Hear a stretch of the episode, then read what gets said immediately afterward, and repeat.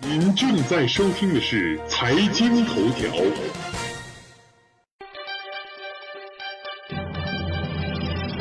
关注财经头条，了解财经动态，洞察社会民生，引领财经方向。应月与您一起看财经。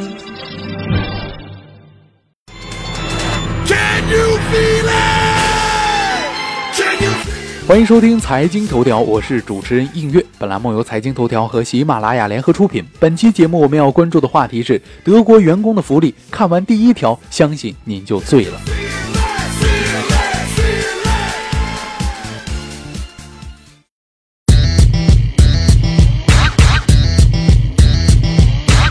禁止节假日、休息日上班。在劳动政策保护方面，国家法律严格规定，禁止招收童工，禁止让十八岁以下的青年工人上夜班，禁止休息日和节假日上班，禁止让孕妇在产前六周、产后八周上班。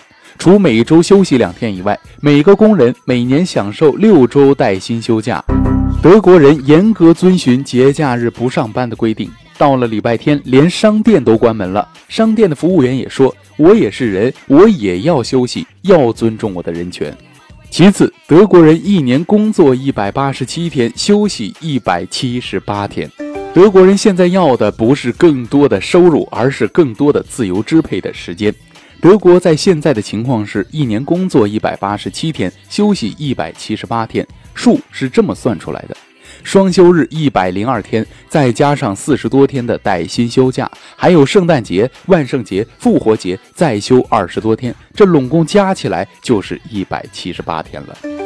企业欠薪，政府先还。在德国，一旦企业拖欠员工的工资，那则由政府先行支付给员工。企业欠员工多少钱，政府就给员工多少钱。先让职工回家，接下来的事儿啊，就变成了这个政府和违法企业之间的事儿了。德国政府呢，就会出动警察局、检察院介入这次的欠薪事件。夫妻分居也有补助。假如夫妻不在一个城市里面工作，丈夫呢，为了到另一个城市里面去读啊进修学校，或者是长期出差，跟妻子分居了。如果是这样的话，国家是要给钱的。另外，工人回家探亲呢，所有的路费都要由劳动局来支付。假如啊，工人不想分居了，要妻子搬过来，全家都搬过来的话，那么他的所有行李的托运费用也都是要由劳动局来支付的。工资只加不减。一般来说啊，在德国，工人工资的变动呢，只能做出有利于工人的决定，也就是说，只能加工资，不能减工资。即使企业倒台了，也都不能减。假如啊，这个企业真的倒台了，那么最后一次工资呢，就是由政府去支付的。德国啊，建立起了一个全面的社会保障制度。这张社会保障的网呢，极其的严密，它保护了联邦共和国公民的生存，并在他们面临疾病、工伤、事故、失业、残疾、衰老以及死亡风险的时候呢，提供了最广泛的社会保障，从而使得联邦德国成为战后世界上最大的社会福利体系，享受优越的社会保障。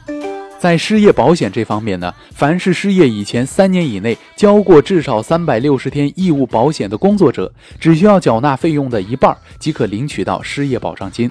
如果你是一个有孩子的父母的话，如果你需要抚养子女，你可以领取最后工资的百分之六十八。如果呢，要是你养不起这个孩子，你就只能领取最后工资的百分之六十三，但是最多呢不能超过八百三十二天。在这样一个期间，你无需缴纳任何的税务。在两年零一百天内呢，你是可以不缴纳任何税的。在医疗保险方面，雇员呢只需要缴纳一半的保险费，他的配偶和子女呢都可以有权免费享受这样一项福利。一个人交保，全家享受。在养老保险方面，凡是年满六十五周岁的男性和年满六十周岁的妇女，只需要有十五年缴纳过一半的保险费，就相当于您这辈子只缴纳了七年的保险费，您就有权利享受正常的保险金，等于最后进工资的三分之二。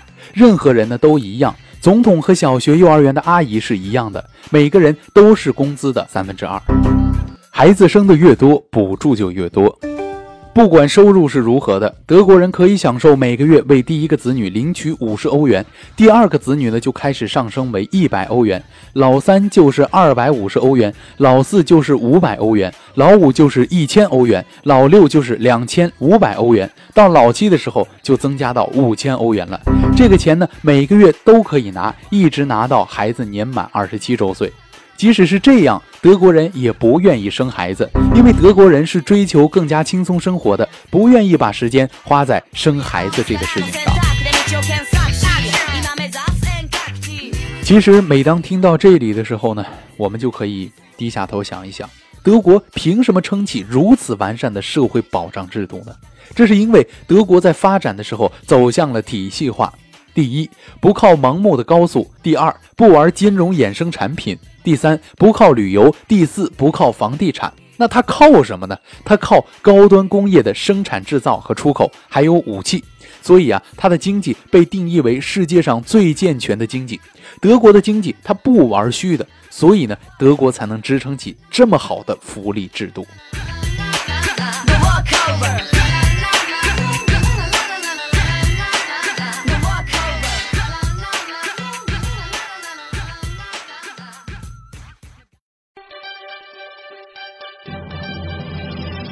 关注财经头条，了解财经动态，洞察社会民生，引领财经方向。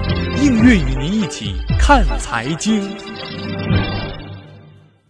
好了，以上就是本期的财经头条。如果您还想了解更多更好玩的财经资讯，请您打开新浪微博，关注 NJ 映月。我们下期再会。